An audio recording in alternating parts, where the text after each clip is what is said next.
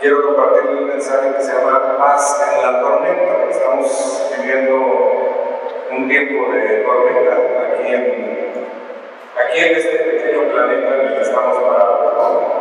Para todos es evidente que estamos en una gran tormenta. De hecho, ya comenzó la gran tormenta del, temor que está profetizada en la Biblia. Usted sabe que Dios sabe todo y Él dijo que al final de los tiempos iba a desatar una tormenta del temor. Vea usted. Según el Timoteo, capítulo 3, versículo 1, dice, también debe saber, ¿quién debe saber? ¿Quién debe saber? Haga así, ¿quién debe saber? Debes saber que en los últimos tiempos vendrán tiempos peligrosos. O sea, a Dios no te está agarrando desprevenido. Y es que en estos tiempos está una emoción fuerte, poderosa, se está apoderando de la raza humana. ¿Sabe cuál es? El temor. Existen actualmente,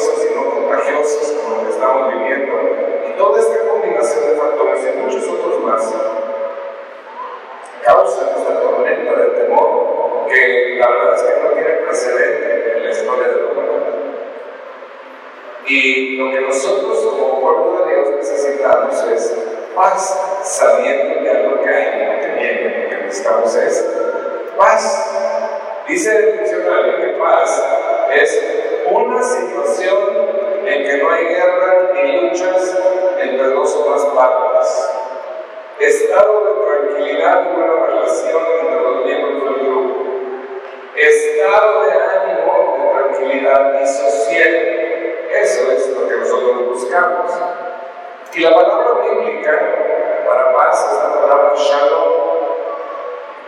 Y esta palabra significa paz, seguridad, salud, prosperidad, todo, bendición. Y significa un bienestar general interno y externo. Significa lo que en otra parte de la palabra dice que seas prosperado en todas las áreas, que seas shalom. Eso es lo que dice la palabra, ¿no? Entonces es lo opuesto a estar en temor o en conflicto o en guerra. Y hay tres tipos de paz bíblica. El primer tipo es la paz con Dios. Obviamente es la paz legal entre Dios y yo, que la única manera de conseguirla pues es a través de Jesucristo. Está la paz con otros, pues es la situación de tranquilidad, no agresión con los demás y está la paz de Dios. La paz de Dios es esta forma de vivir en tranquilidad basada en la confianza en que Dios está en control de todos los aspectos de la vida. ¿Quién dice amén? Amén. Entonces, alguien que tiene la paz de Dios camina en seguridad, camina en tranquilidad, camina en libertad. Y hoy le voy a hablar de esta última. Saque su Biblia y acompáñeme a Marcos capítulo 4, versículo 35. Marcos capítulo 4, versículo 35.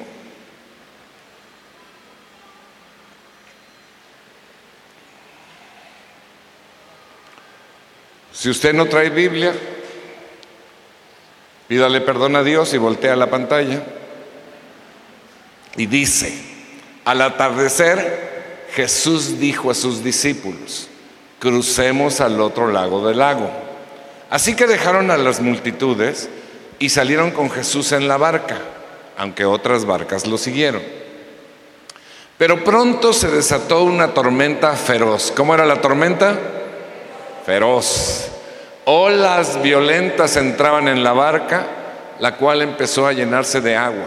Jesús estaba dormido en la parte posterior de la barca, con la cabeza recostada en una almohada. Los discípulos lo despertaron. Maestro, ¿no te importa que nos ahoguemos? Gritaron. Cuando Jesús se despertó, reprendió al viento y dijo a las olas, silencio, cálmense. ¿Qué dijo Jesús? ¿No alcanzan a ver qué dijo Jesús? Casi lo que dicen las mamás unas 93 veces al día, ¿verdad? De repente el viento se detuvo y hubo una gran calma. Luego él les preguntó, ¿por qué tienen miedo? ¿Todavía no tienen fe? Los discípulos estaban completamente aterrados. ¿Quién es este hombre? Se preguntaban unos a otros. Hasta el viento y las olas lo obedecen. ¿Ve usted? Entonces yo quiero que hoy se grabe usted una frase, la apunte ahí en su cuaderno, en su celular, en su mano, en, en, la panza de su marido, en algún lugar donde usted la vea frecuentemente, en la cartera, por ejemplo, de su marido. ¿no? Dice, no importa lo que pase fuera de la barca, lo importante es quién está en tu barca. ¿Me entiende? Afuera puede desatarse la tormenta que sea. Mientras Jesús esté en mi barca, nada importa. Porque Él se va a levantar y lo único que va a decir es, silencio, cálmense.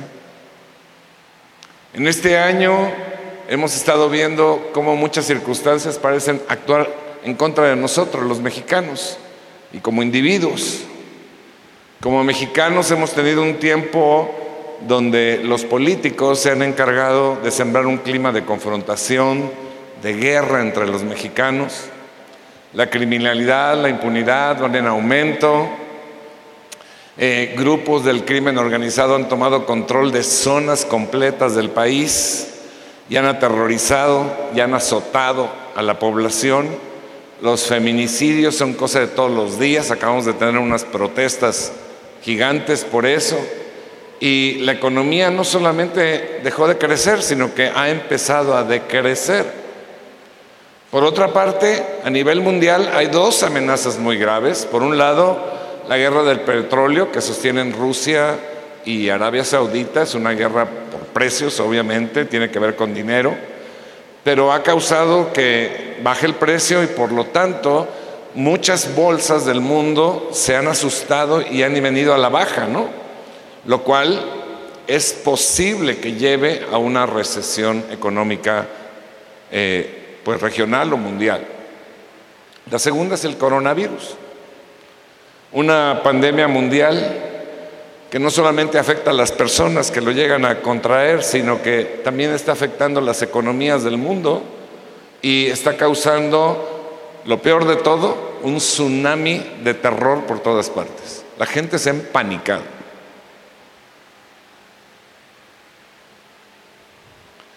Por cierto,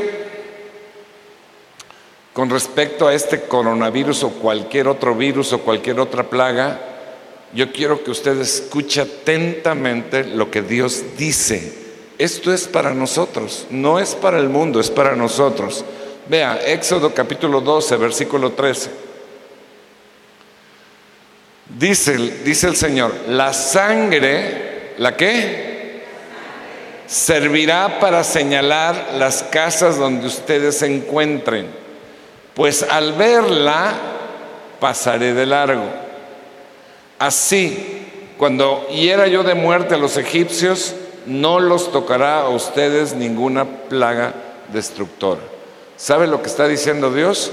Donde esté la sangre de Jesús, sobre cualquier persona, sobre cualquier casa, la peste destructora no puede entrar ahí porque no puede vencer a la sangre. Dos lo creen. Seis lo creen. Dieciséis lo creen. Ya, todos los 18 lo creen. La sangre de Cristo derramada en la cruz es protección, mi hermano, para todos los que en Él creen. No tenga miedo. No tenga miedo. Amén. Eso es lo que dice la palabra, yo no lo digo. Y luego dice el Salmo 91, versículo 9, si haces al Señor tu refugio y al Altísimo tu resguardo, ningún mal te conquistará, ninguna plaga se acercará a tu hogar.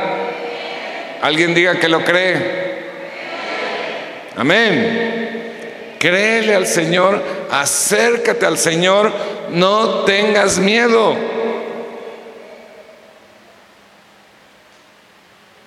La segunda cosa es que obviamente tenemos que ser prudentes. Las instrucciones son muy sencillas. Lávese las manos frecuentemente. Yo me las he lavado tanto que el viernes me apareció aquí en la mano izquierda un acordeón que hice para copiar en 1974.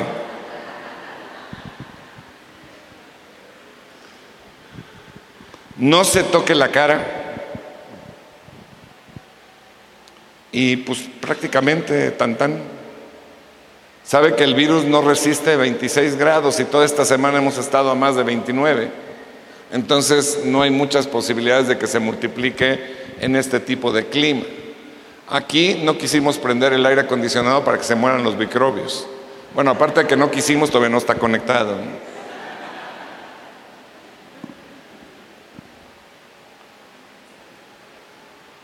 Puede estar tomando cosas calientes frecuentemente, su cafecito, su tecito, su sopita, y, ya prudencia, pero no tener miedo, no tener temor, no contagiarse del pánico que está viviendo la gente. De verdad, en estos días que estuve en el, en el taller del maestro y los dos, tres, cuatro, toda esta semana, han llegado tantos mensajes sobre el coronavirus que mi teléfono ya no suena, tose.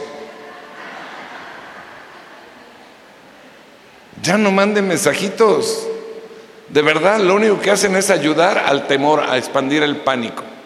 Ya no mande, ya, ya, ignórelos. Como dice el profeta, bueno, no sé si fue profeta, pero alguien dijo, calma y nos amanecemos.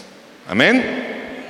Entonces, no tenga miedo, confíe en Dios. ¿Se acuerda la frase que dije que apuntara? No importa lo que pase, fuera de la barca, lo importante es quién está en tu barca. Por otra parte, todo lo que está sucediendo, mi hermano, todo lo que está sucediendo son señales claras de que el regreso de Jesús está cerca. Todo está profetizado en la Biblia. Y aunque ahorita no te voy a hablar de eso, sí te quiero señalar por lo menos un versículo profético para que sepas que Dios está en control y que nada le está tomando desprevenido, nada le está sorprendiendo.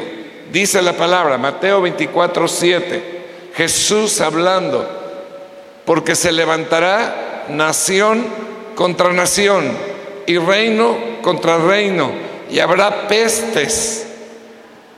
Entre paréntesis, agregado, le puse la explicación que son, que son, que son pestes son plagas, plagas de enfermedad, de enfermedades contagiosas o no contagiosas, ¿no? Eso es lo que significa pestes, muchas enfermedades. Dice, y habrá pestes y hambres y terremotos en diferentes lugares. Esto es lo que estamos viendo hoy en el mundo. Y lo que estamos viendo, mi hermano, te aviso de una vez, lo veremos cada vez más hasta que Jesús regrese. Así que es muy sabio meternos, tomar la decisión de meternos bajo su refugio, bajo de tenerlo en nuestra barca. Esa es la mejor decisión. No hay lugar más seguro, o usted conoce un lugar más seguro. Yo diría, ¿a dónde iremos? Pues yo me voy a Canadá, pues también hay. Yo me voy a Estados, también hay. No hay más que un refugio seguro, que es el Señor. Para nosotros está disponible.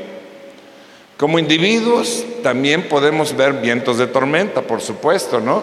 Puede ser que en estos momentos estemos pasando por problemas de, de familia, con nuestros hijos, con nuestras finanzas, en nuestra salud, en nuestros negocios, en lo que sea.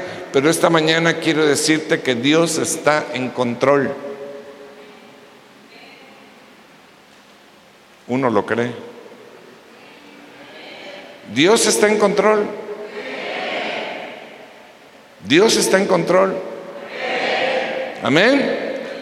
Entonces, la palabra dice que Satanás anda furioso, ya sabe usted, ¿no? Buscando a quien devorar, etcétera, etcétera. Y, y quiere robarte y matarte, pero nosotros tenemos de nuestra parte el refugio de las alas del Señor. Y cuando el diablo quiera hacer algo malo contigo, Dios lo va a convertir en algo bueno. Es lo que él dice. Toda la Biblia es un registro de que Dios está en control de las cosas. Toda, toda la Biblia es un registro de que Dios está en control de las circunstancias que rodean a los que le aman. Aun cuando las cosas van aparentemente mal. Pues vemos todos los casos, ¿no? Abraham, José, David, Daniel, todos. Y Dios lo transforma en victorias. Dios lo transforma en algo bueno. Así que Dios está en control. Un día zarpó un barco a alta mar, iban 20 hombres y era un viaje de 50 días. Y entre ellos se encontraba un cristiano ahí en medio de todos los de la tripulación y por supuesto se burlaban de él por ser cristiano. O sea que era un cristiano marinerito, ¿no? Y una noche estalló el cuarto de máquinas y se hundió el barco y sobrevivió solamente el cristiano. Todos los demás se ahogaron. Y este cuate pues se aferró ahí a una tabla y, era la noche pero a la mañana siguiente la, tabla este, encalló en una isla desierta, una pequeña isla desierta. Y estaba él, empezó a orar fervientemente que alguien viniera a rescatarlo, pero no pasaba nada. Y todos los días veía el horizonte a ver si venía algún barco y nada. Y entonces se empezó a, pues a resignar y empezó a, construir una pequeña choza para resguardarse ahí de la lluvia, del sol, y empezó a construir algunas cositas, pues un plato, una cuchara, un, un anzuelo para pescar o algo. Y un día se fue a pescar y cuando volteó vio una columna de humo donde estaba su choza y vino corriendo y no pudo hacer nada, la choza se quemó por completo. Entonces este hombre se tiró ahí en el piso y empezó a, pues se enojó con Dios y empezó a reclamarle a Dios. O sea, aparte que estoy en esta isla, lo poquito que tengo se me quema. Yo, yo te amo, yo oro.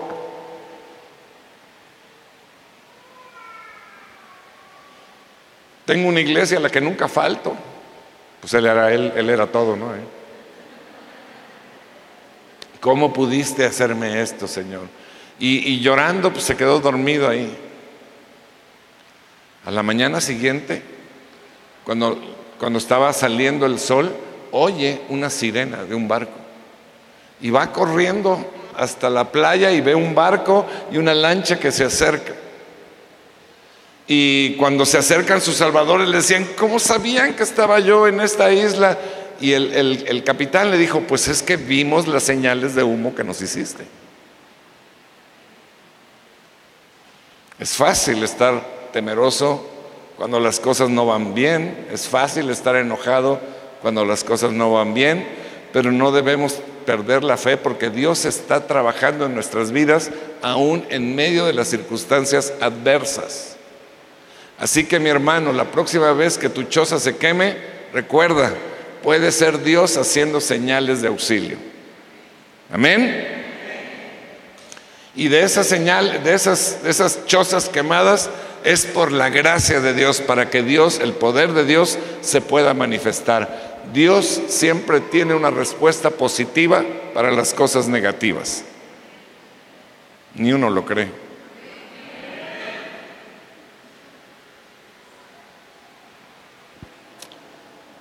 Bueno, como nadie me cree, pues ya voy a hablar de otra cosa.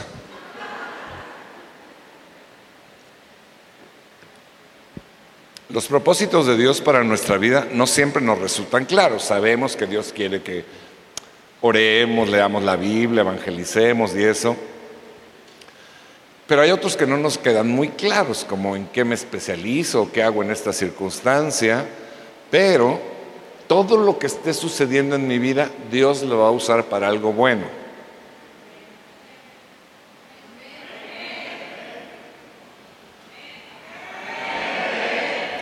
Yo creo que debemos contratar unos paleros, San Mari, porque... Romanos capítulo 8, versículo 28. Dice la palabra. Ahora bien, sabemos que Dios dispone el 23% de las cosas para el bien de quienes lo aman, los que han sido llamados de acuerdo con su propósito. Amén. Sabemos que Dios dispone cuántas? ¿Cuántas? ¿Cuántas? Todas las cosas para el bien de quienes lo aman, los que han sido llamados de acuerdo con su propósito. Solo asegúrate de estar incluido en este versículo, los que aman a Dios, o sea, los que le obedecen, los que están trabajando para su reino, los que lo llevan permanentemente en su barca. Y entonces te repito la frase que quiero que te aprendas hoy. No importa lo que pase fuera de la barca. Lo importante es quién está en tu barca.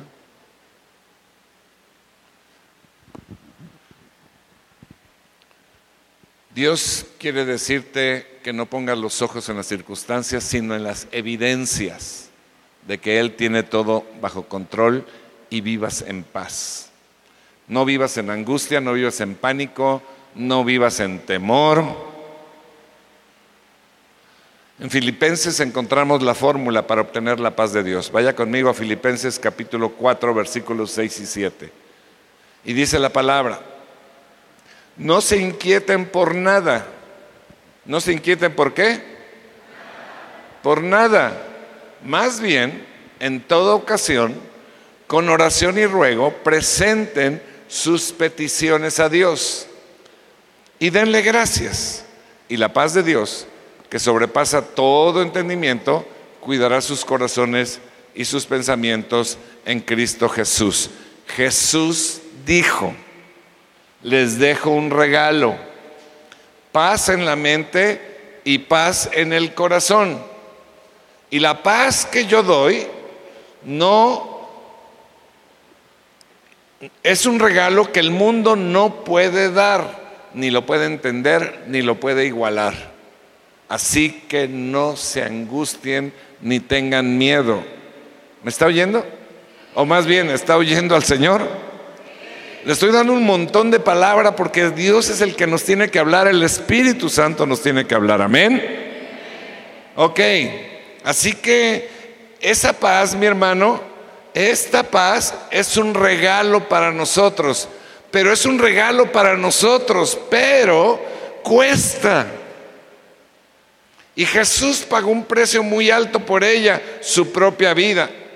Isaías 53, capítulo 5, versículo 5 dice, Él fue traspasado por nuestras rebeliones y molido por nuestras inquietudes. Sobre Él recayó el castigo, precio de nuestra paz. Y gracias a sus heridas fueron, fuimos sanados. Así que esta paz, mi hermano, ya está pagada, costó un alto precio.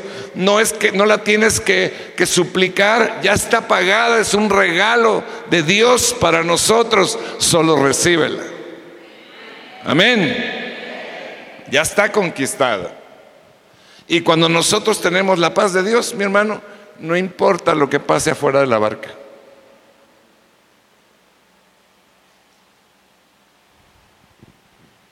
La certeza de que Dios nos habla con la verdad, la certeza de que Dios nos da su paz, La certeza de que Dios está en control está basado no en una fe fanática, está basada en la razón, en algo racional.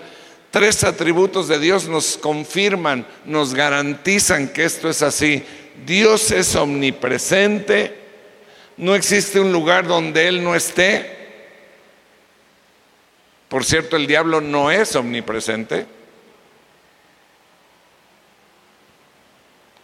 Dios es omnisciente, todo lo sabe, no hay nada que se le pase por alto. Es más, para Él no existe el factor tiempo, para Él todo es hoy, el pasado, el presente, el futuro, todo lo tiene a la vista. ¿Habrá alguien que se pueda enfrentar a un Dios así? Por cierto, el Dios, el diablo, no es, eh, ¿qué dije? Omnisciente.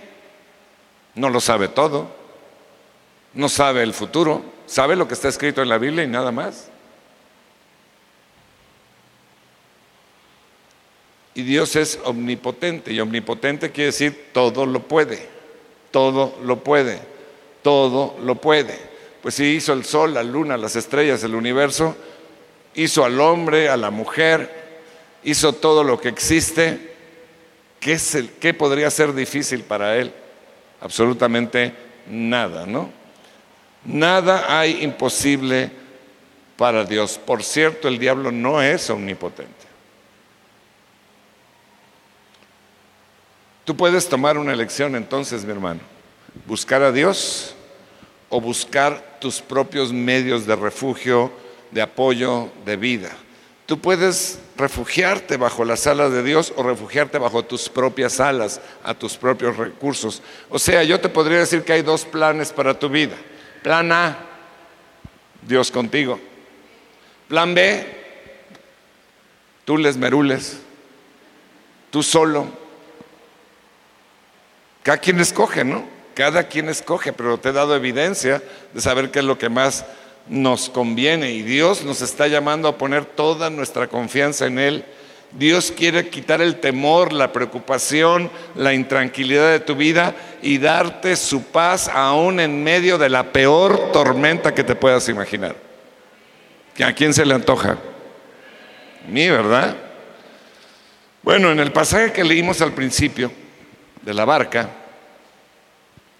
los discípulos estaban aterrorizados y mire usted, ya eran hijos de Dios ya eran discípulos, ya habían vivido con Jesús, ya habían escuchado la palabra de Dios, estaban obedeciendo, pero estaban aterrorizados. Una tormenta los rodeó. Y en contraste vemos la actitud de Jesús durmiendo cómodamente en una almohada soñare.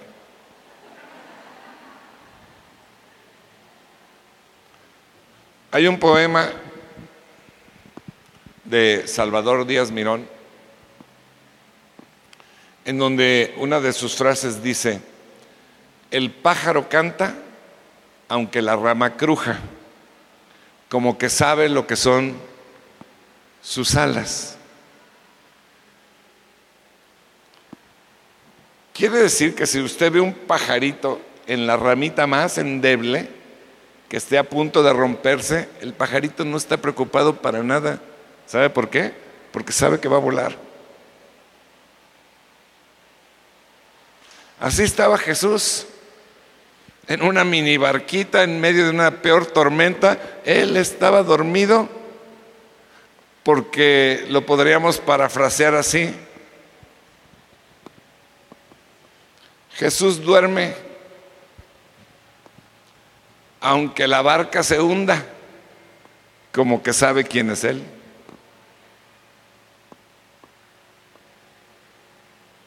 y se lo podría aplicar a usted y a mí. Yo estoy tranquilo, aunque la barca se hunda, porque sé quién está en mi barca. Y ese es Jesús. Amén. Amén. Entonces, lo único que Jesús dijo fue, silencio, aplácate Calla enmudece y se hizo la paz alrededor de todas las circunstancias en donde estaban sus discípulos.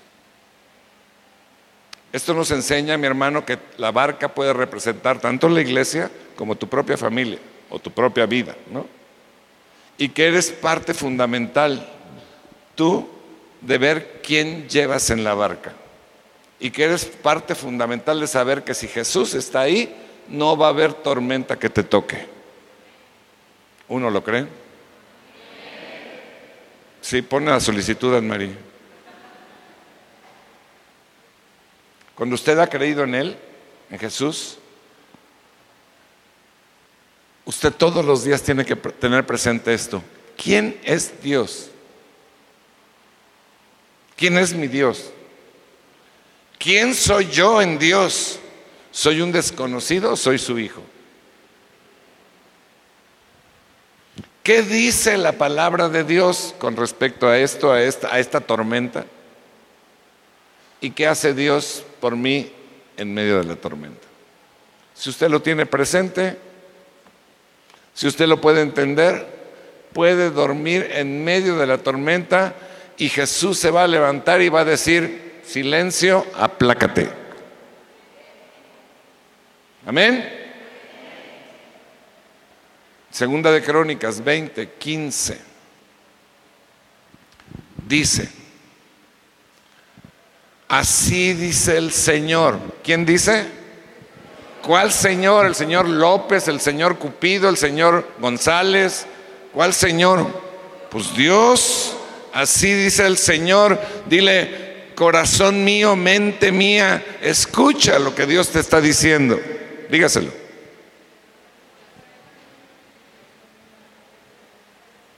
No tengan miedo ni se acobarden. Cuando vean este gran ejército, esta gran tormenta, este coronavirus, esta guerra del petróleo, esta violencia, no tengan miedo ni se acobarden. Porque la batalla no es de ustedes, sino mía. Así dice el Señor. Amén. Mi hermano, tú y yo podemos disfrutar de paz, absoluta tranquilidad, protección de parte de Dios. Pero esta es una gran oportunidad para que nosotros compartamos esto con la gente. Está empanicada, está de verdad está llena de terror la gente. Necesitan un refugio seguro. Y no hay más que un refugio seguro, Cristo Jesús. Esta es, mi hermano, la gran oportunidad de compartirles, no de asustarnos con ellos, sino de compartirles y decirles, te tengo una buena noticia, hay un refugio seguro. Se llama Jesús.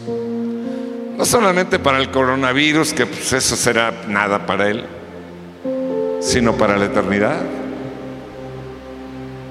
Esta es la gran oportunidad. Esta es la gran oportunidad. Ahora puedes mandar mensajitos en lugar de diciendo cosas del coronavirus, mándame mensajitos diciendo cosas de lo que Dios hace, del poder de Dios.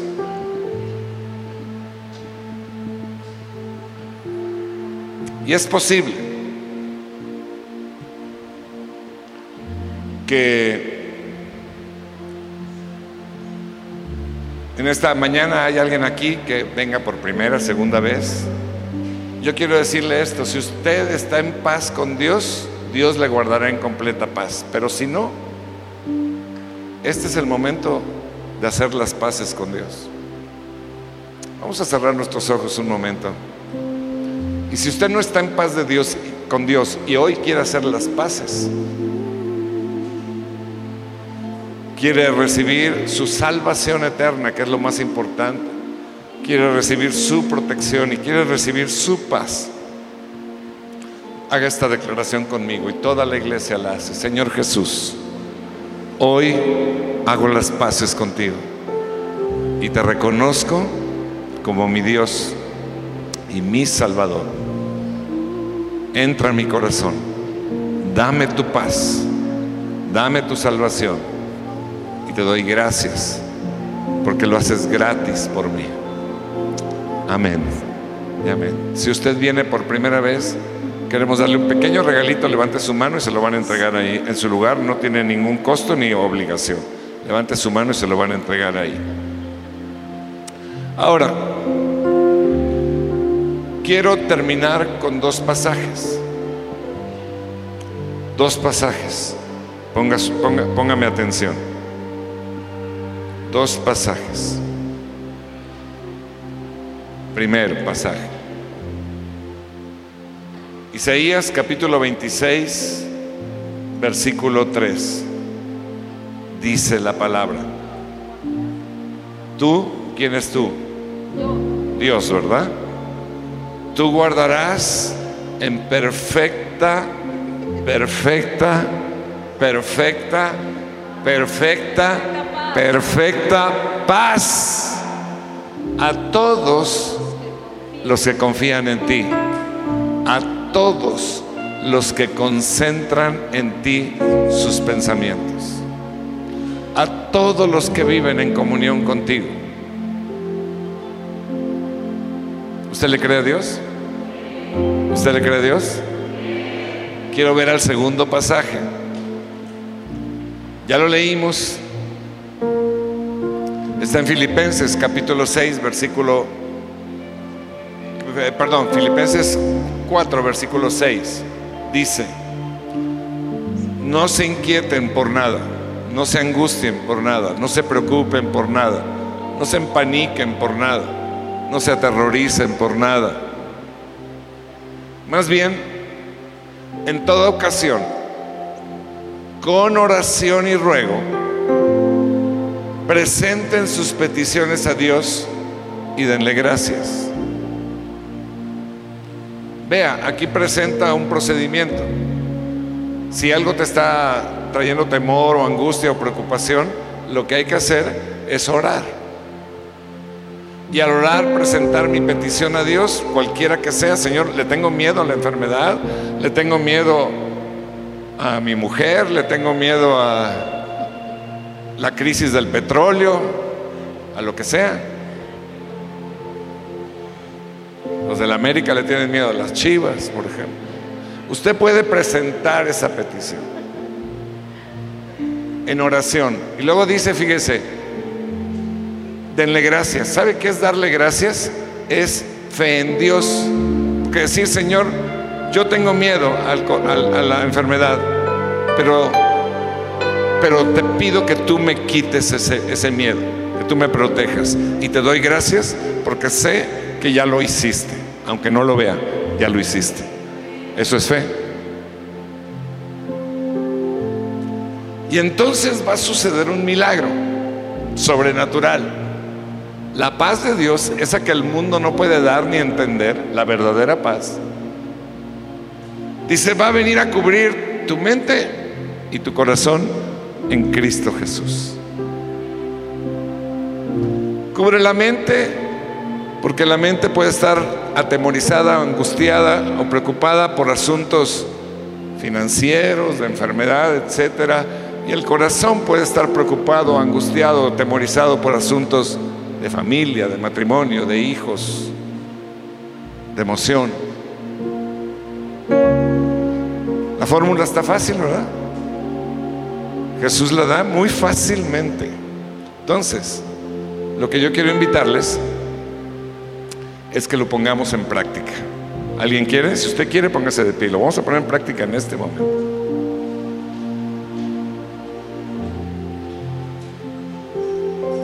Y esto que pongamos en práctica lo voy a usar todas las semanas, todos los días de la semana y todas las semanas. Cierre sus ojos y empiece a declararle a Dios qué le tiene intranquilo, qué le tiene atemorizado, qué le quita la paz, a qué le tiene miedo, qué le, qué le causa preocupación. Dígale. A lo mejor son los estudios, el trabajo, no sé, lo que sea que le cause angustia, preocupación, miedo. Lo que le quite la tranquilidad, dígale, Señor, esto es.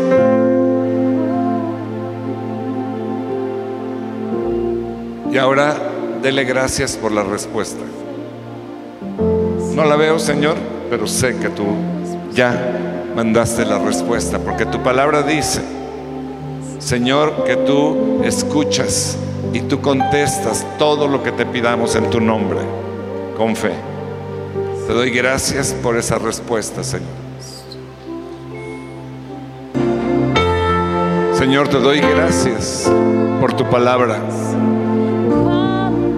Y yo declaro, Señor, que esta paz que sobrepasa todo entendimiento ha sido derramada sobrenaturalmente sobre cada uno de los que han escuchado tu mensaje. Y que tu Espíritu Santo les fortalezca en fe y en creer, Señor, que tú estás en control de toda circunstancia. Que nada puede tocar a tus amados, Señor, que tú eres nuestro protector. Y vivimos en esa paz, sabiendo que aunque la tormenta se desate sobre el mundo, nosotros estamos contigo, Señor. Gracias por tu paz. Yo bendigo a este pueblo, Señor, y declaro que tu paz estará y permanecerá en ellos, en el nombre precioso